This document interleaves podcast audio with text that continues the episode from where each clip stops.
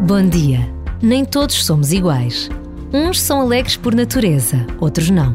Uns são determinados em todos os passos das suas vidas, outros hesitam, desistem, atrasam projetos e decisões. Uns são brilhantes enquanto artistas, outros enquanto cientistas, e muitos, talvez mesmo a maioria, vivem de forma mediana toda a sua vida. A verdade é que esta diversidade também nos revela que todos somos pessoas únicas, irrepetíveis, preciosas, independentemente de sermos mais ou menos.